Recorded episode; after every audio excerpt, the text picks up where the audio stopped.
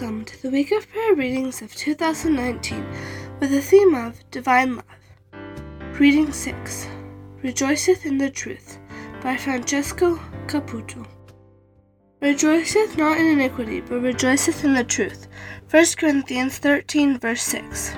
My dear brothers, sisters, and friends, in this reading, I am pleased to share an analysis of what the Apostle Paul wrote in 1 Corinthians 13, verse 6. This chapter emphasizes the importance of love in the life of the believer. This is not the love that is commonly known and exists in this world, but the sublime celestial love that comes from God. Human love is false and selfish, simulating emotion and generating a type of happiness as a result of each action. That is, people generally think that everything they do should bring them happiness, wealth, and satisfaction at the expense of others. In this prophetic message, Jesus said, And because iniquity shall abound, the love of many shall wax cold. Matthew 24, verse 12. Throughout the world, one can see this lack of love everywhere, which results as iniquity increases and abounds. Even in the so called Christian churches, this phenomenon is present, and our community is also not free from problems and difficulties due to the lack of that true, genuine love that is found in Jesus. Now let us consider the text of this verse Rejoiceth not in iniquity, but rejoiceth in the truth. Iniquity opposes God and his holy law, but God is true, and his law is holy, just, and good. John 3, verse 33. Romans 7, verse 12.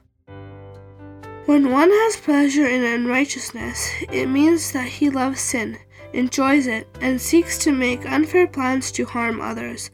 The unconverted person does this because it is part of his DNA. For all our righteousnesses are as filthy as rags. Isaiah 64, verse 46. We may say, as some do, I am not unfair, and I do not like or enjoy iniquity. But is this true? Is it really like that? We can compare our lives with the light of God's Word, particularly 1 John 1, verses 5 to 10. This, then, is the message which we have heard of Him, and declare unto you, that God is light, and in Him is no darkness at all. If we say that we have fellowship with him and walk in darkness, we lie and do not the truth. But if we walk in the light, as he is in the light, we have fellowship one with another, and the blood of Jesus Christ his Son cleanseth us from all sin. If we say that we have no sin, we deceive ourselves, and the truth is not in us. If we confess our sins, he is faithful and just to forgive us our sins and to cleanse us from all unrighteousness. If we say that we have not sinned, we make him a liar, and his word is not in us. In accordance with these verses, I believe that each of us must take a spiritual journey on the path of sanctification to overcome our weakness, unrighteousness, and iniquity by the blood of the Lamb. Revelation 12, verse 11. Ham and Noah. God's word presents an example of people who enjoyed the unrighteousness or sins of others. One even laughed at his father's sin, becoming a preacher and divulger of his own parents' transgression. I refer to Ham, Noah's third son. Moses related an episode in the life of the patriarch Noah, and Noah began to be a husbandman, and he planted a vineyard. And he drank of the wine, and was drunken, and he was uncovered within his tent. And Ham, the father of Canaan, saw the nakedness of his father, and told his two brethren without. And Shem and Japheth took a garment, and laid it upon both their shoulders, and went backward, and covered the nakedness of their father. And their faces were backward, and they saw not their father's nakedness. And Noah awoke from his wine, and knew what his younger son had done unto him. And he said, Cursed be Canaan, a servant of servants shall he be unto his brethren. And he said, Blessed be the Lord God of Shem, and Canaan shall be his servant. Genesis 9, verse 20 to 26. This incident is very sad in Ham's life because he did not cover his father's nakedness. He also went and reported to his brothers what had transpired. Such actions caused God to put a curse on Ham's son, and all of his descendants. There were other things that Ham could have done. He should not have looked upon his father's nakedness. He could have covered him with a coat, as his brothers did later, and he should not have told others about the matter. Noah's sin was serious, but Ham's was even more so. For while his father was intoxicated and under the influence of alcohol, Ham acted in a way that showed that he had pleasure in unrighteousness. The fifth commandment clearly teaches that one is to honor and love his parents, but unfortunately, Ham paid no attention to this principle and the promise associated with it and committed an act of iniquity. The spirit of prophecy explains the divine precept Parents are entitled to a degree of love and respect which is due to no other person. God Himself, who has placed upon them a responsibility for the souls committed to their charge, has ordained that during the earlier years of life, parents shall stand in the place of God to the, their children, and he who rejects the rightful authority of his parents is rejecting the authority of God. The fifth commandment requires children to not only yield respect, submission, and obedience to their parents, but also give them love and tenderness to lighten their cares, to guard their reputation, and to succor and comfort them in old age. It also enjoins respect for ministers and rulers, and for all others whom God has delegated authority. This says the Apostle. It is the first commandment with promise. Ephesians 6, verse 2. To Israel, expecting soon to enter Canaan, it was a pledge to the obedient of long life in that good land, but it was a wider meaning, including all the Israel of God, and promising eternal life upon the earth when it shall be freed from the curse of sin. Noah committed this wicked act at the time of weakness, and Ham should have hidden it, but did not. How many times, my dear brothers and friends, do we commit similar acts of iniquity? How often do we despise and amplify our parents' mistakes and weaknesses? How often do we report and spread the sins of pastors and members? How many times do people criticize the work of ministers? If a deep change and spiritual revival do not take place in us, what curse will fall upon our children? Ham caused God to pronounce a terrible curse upon his descendants and they would be the servants of Shem. Genesis 9, verse 26. The children of Eli. My dear ones, I wish to draw your attention to two others who are mentioned in the Scriptures as delighting in unrighteousness and iniquity the sons of Eli, the high priest. These young men were privileged to be born into a tribe that was chosen by and blessed by God, the Levites. As the high priest, their father served as an intercessor between God and his people. These chosen men could have had a wonderful future if they had carefully adhered to the divine principles and the rules for the priests. When their father died, one of the two could have become the high priest, an honest, respected man. Meanwhile, both were priests, served in the temple, and were honored by God and men. However, the sacred scriptures tell a very sad, terrible story, for Eli's sons were evil, proud, and profane beyond measure. Now the sons of Eli were sons of Belial. They knew not the Lord. And the priest's custom with the people was that when any man offered sacrifice, the priest's servant came, while the flesh was in the seething, and the flesh hook of three teeth in his hand, and he struck it into the pan or the kettle, or the cauldron, or the pot. All that the flesh hook brought up, the priest took for himself. So they did in Shiloh unto all the Israelites that came thither. Also, before they burnt the fat, the priest's servant came and said to the man that sacrificed, Give flesh to roast for the priest, for he will not have sodden flesh of thee, but raw. And if any man said unto him, let them not fail to burn the fat presently, and then take as much as the soul desireth. Then he would answer him, Nay, but thou shalt give it me now, and if not, I will take it by force. Wherefore the sin of the young man was very great before the Lord, for men abhorred the offering of the Lord. 1 Samuel 2, verse 12 to 17. The sons of Eli, instead of realizing the solemnity of the symbolic service, only thought of how they could make it a means of self indulgence. Not content with the part of the peace offerings allotted to them, they demanded an additional portion, and the great number of these sacrifices presented to the annual feast gave the priests an opportunity to enrich themselves at the expense of the people. They not only demanded more than their right, but refused to wait even until the fat had been burned as an offering to God. They persisted in claiming whatever portion pleased them, and if denied, threatened to take it by violence.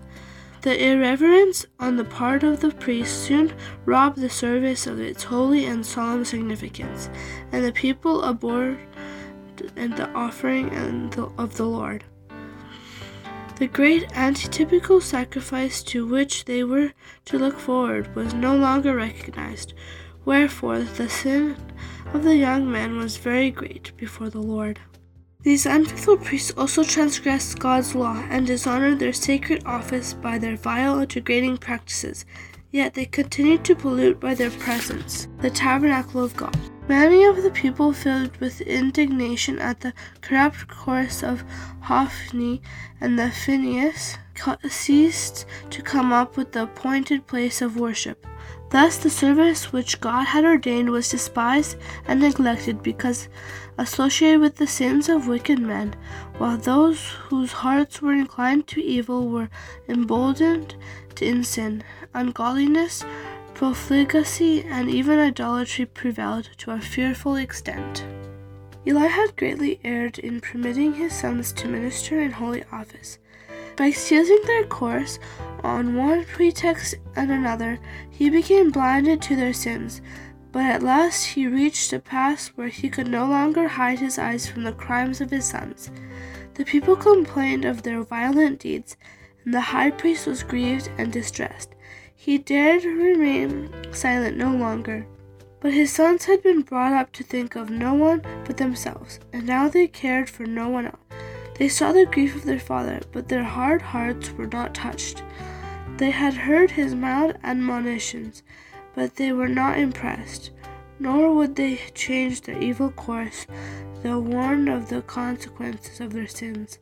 Had Eli dealt justly with his wicked sons, they would have been rejected from the priestly office and punished with, death. Dreading thus to bring public disgrace and condemnation upon them, he sustained them in the most sacred positions of trust. He still permitted them to mingle their corruption with the holy service of God and to inflict upon the cause of truth an injury which years could not efface. But when the judge of Israel neglected his work, God took the matter in hand. God held Eli as a priest and judge of Israel accountable for the moral and religious standing of his people and, in a special sense, for the character of his sons. He should first have attempted to restrain evil by mild measures, but if these did not avail, he should have subdued the wrong by the severest means. He incurred the Lord's displeasure by not reproving sin and executing justice upon the sinner. He could not be depended upon to keep Israel pure. Those who have too little courage to reprove wrong, or who through indolence or lack of interest make no earnest effort to purify the family or the church of God, are held accountable for the evil that may result from their neglect of duty. We are just as responsible for evils that we might have checked in others by exercise of parental or pastoral authority as if the acts had been in our own. In Eli's reproof to his sons are words of solemn and fearful import, words that all who minister in sacred things would do well to ponder. If one man is sin against another, the judge shall judge him. But if a man sins against the Lord, who shall entreat for him?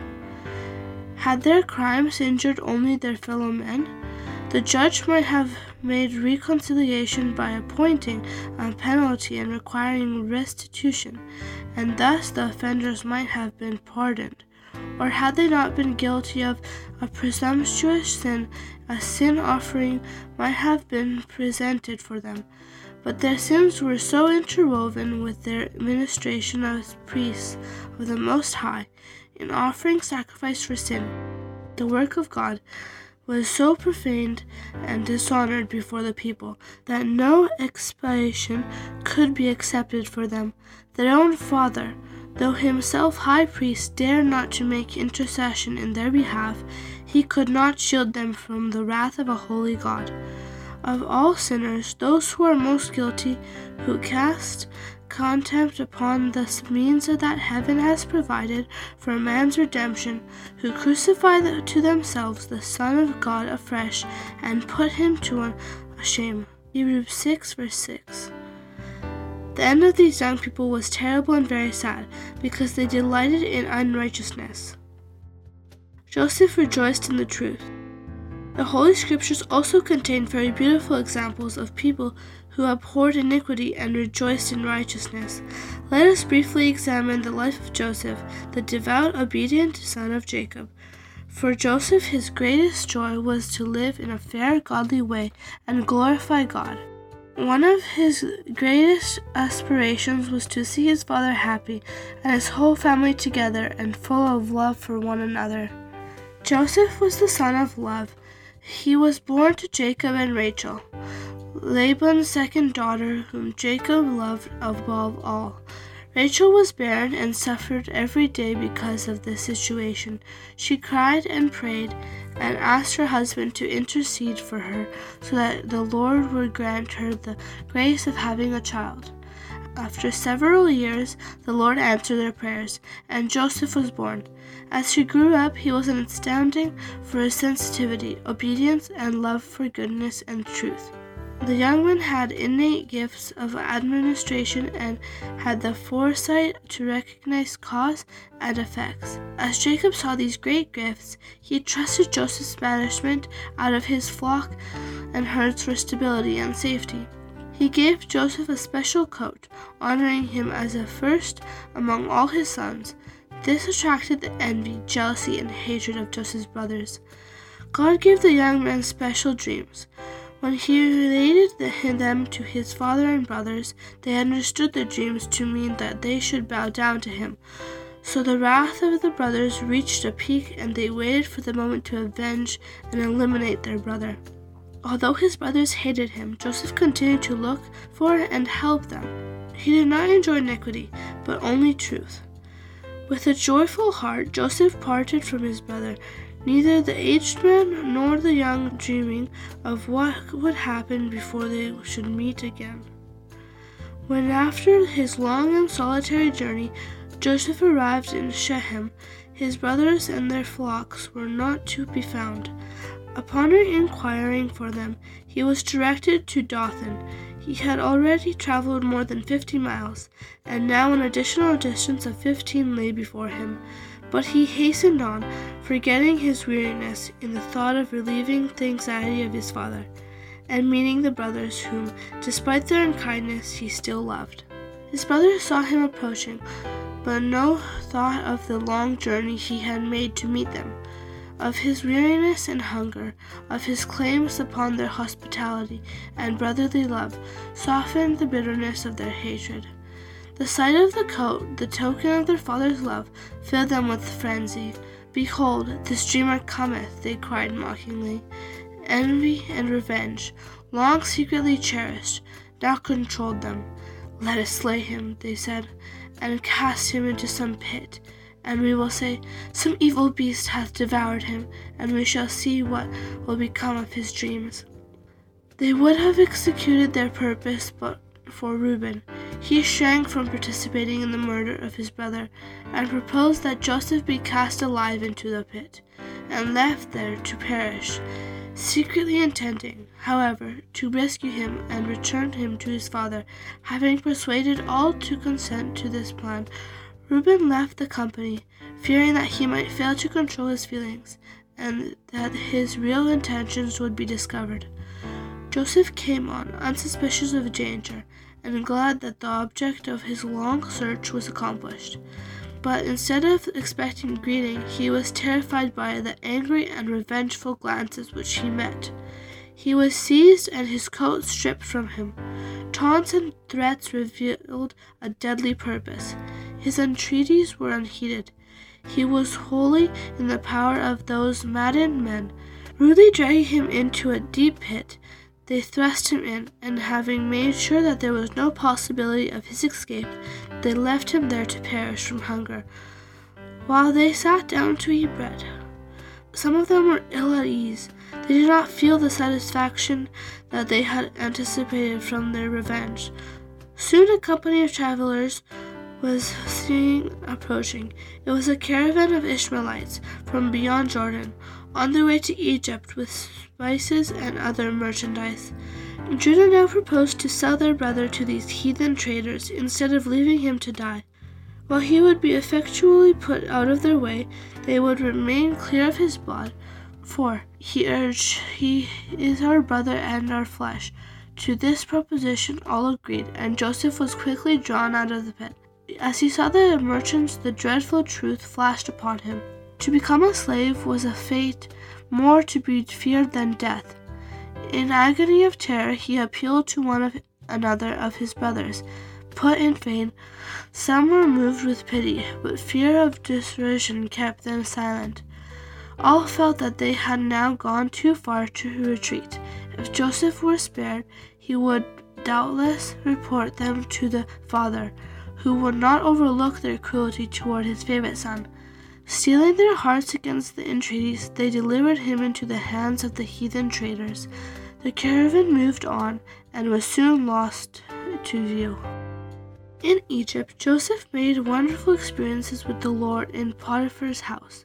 The latter wives tempted him, but to the temptress he replied, There is none greater in this house than I Neither hath he kept back anything from me but thee, because thou art his wife. How can I do this? Great wickedness and sin against God. Genesis 39, verse 9. The woman invented a plan to take revenge on Joseph. She falsely and unjustly accused him, and he was imprisoned. Life in prison was difficult, but over time he earned the trust of everyone he was made chief of the administration of the prison and was a great blessing to the prisoners and others. Although he treated them well, the prisoners did not thank him. The Lord took care of his faithful servant, who loved righteousness and rejoiced in the truth. God allowed extraordinary events to lead Joseph to become vizier of Egypt. In this position of power and honor, he did not seek revenge. On the contrary, under his administration, the world of that time was saved, and God's love and truth triumphed. The famine required Joseph's brothers to travel to Egypt for food, and now their roles were reversed. It had been several years since his brothers sold Joseph as a slave, and now, in the position he was in, he could take revenge on them, kill them, or make them slaves forever. However, Joseph was a converted, consecrated man in Christ's service, a son and a brother who rejoiced in the righteousness and truth. He tested his brothers to see if life had changed them, hoping that they now rejoiced not in iniquity, but in the truth. Joseph was satisfied. He had seen in his brothers the fruits of true repentance. Upon hearing Judah's noble offer, he gave orders that all but these men should withdraw. Then, weeping aloud, he cried, I am Joseph. Does my father yet live? His brothers stood motionless, dumb, with fear and amazement. The ruler of Egypt, their brother Joseph, whom they had envied and would have murdered and finally sold as a slave. All their ill treatment of him passed before them. They remembered how they had despised his dreams and had labored to prevent their fulfillment. Yet they had acted their part in fulfilling these dreams, and now they were completely in his power. He would, no doubt, avenge the wrong that he had suffered. Seeing their confusion, he said kindly, Come near to me, I pray you. And as they came near, he continued, I am Joseph, your brother, whom ye sold into Egypt.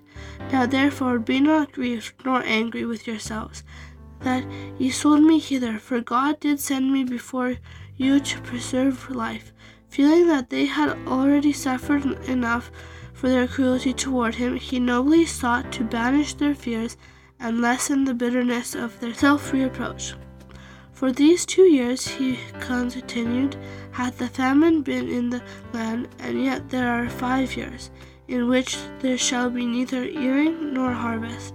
And God sent me before you to preserve you a posterity in the earth, and save your lives by a great deliverance. So now it was not you that sent me hither, but God, and he hath made me a father to Pharaoh, and the Lord of all his house and a ruler throughout all the land of Egypt. Haste thee, and go up to my father, and say unto him, Thus saith the son Joseph, God hath made me the Lord of all Egypt. Come down unto me, and tarry not. And thou shalt dwell in the land of Goshen, and thou shalt be near unto me, and thy children, and thy children's children, and thy house, and there will I nourish thee. For ye there are five years of famine, lest thou and thy household, and that thou hast come to poverty. And behold, your eyes see, and the eyes of my brother Benjamin, that is my mouth that speaketh unto you. And he fell upon his brother Benjamin's neck, and wept, and Benjamin wept upon his neck, and moreover he kissed all his brethren, and wept upon them. And after that his brethren talked with him, they humbly confessed their sin and entreated his forgiveness. They had long suffered anxiety and remorse, and now they rejoiced that he was still alive. A call to rejoice in the truth. Our Savior Jesus Christ said that He is the way, the truth, and the life. John 14, verse 6. Jesus taught us practically what love is not to have pleasure in iniquity, but to rejoice in the truth.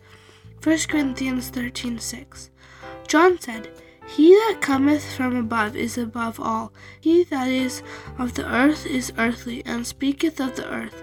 He that cometh from heaven is above all. For he whom God hath sent speaketh the words of God. For God giveth not the Spirit by measure unto him. John 3, verse 31 and 34. Christ could say, I seek not mine own will, but the will of the Father which hath sent me. John 5, verse 30. To him it is declared, Thou hast loved righteousness, and hated iniquity. Therefore God, even thy God, hath anointed thee with the oil of gladness above thy fellows. Hebrews 1, verse 9. The Father giveth not the Spirit by measure unto him. So, with the followers of Christ, we can receive of heaven's light only as we are willing to be emptied of self. We cannot discern the character of God or accept Christ by faith, unless we consent to the bringing into captivity of every thought to the obedience of Christ. To all who do this, the Holy Spirit is given without measure. In Christ dwelleth all the fullness of the Godhead bodily, and in him ye are made full. Colossians 2, verse 9. The voice of God is heard proclaiming that justice is satisfied, Satan is vanquished, Christ's toiling, struggling ones on earth are accepted in the Beloved. Ephesians 1 verse 6. Before the heavenly angels and the representatives of unfallen worlds, they are declared justified. Where he is, there his church shall be. Mercy and truth are met together, righteousness and peace have kissed each other. Psalm 85, verse 10. The Father's arms encircle his Son and the word is given. Let all the angels of God worship him. Hebrews 1 verse 6. With joy unutterable, rulers and principalities and powers acknowledge the supremacy of the Prince of Life. The angel hosts prostrate themselves before him, while the glad shout fills all the courts of heaven. Worthy is the Lamb that was slain to receive power and riches and wisdom and strength and honor and glory and blessing. Revelation 5 verse 12. Songs of triumph mingle with the music from angel harps, till heaven seems to overflow with joy and praise. Love has conquered, The lost is found. Heaven rings with voices in lofty strains proclaiming, Blessing and honor and glory and power be unto him that sitteth upon the throne, and unto the Lamb forever and ever. Revelation 5 verse 13. From that scene of heavenly joy, there comes back to us on earth the echo of Christ's own wonderful words I ascend unto my Father, and your Father, and unto my God and your God. John 20, verse 17. The family of heaven and the family of earth are one. For us our Lord ascended, and for us he lives. Wherefore he is able to also save them from the uttermost that come unto God by him, seeing he ever liveth to make intercession for them. Dear brother, sister, and friend, may the Lord fill you with his blessings. Let this reading be a great encouragement to you as you grow in spirit. Amen. You can find the link of the complete week of prayer readings in the description. May God bless you.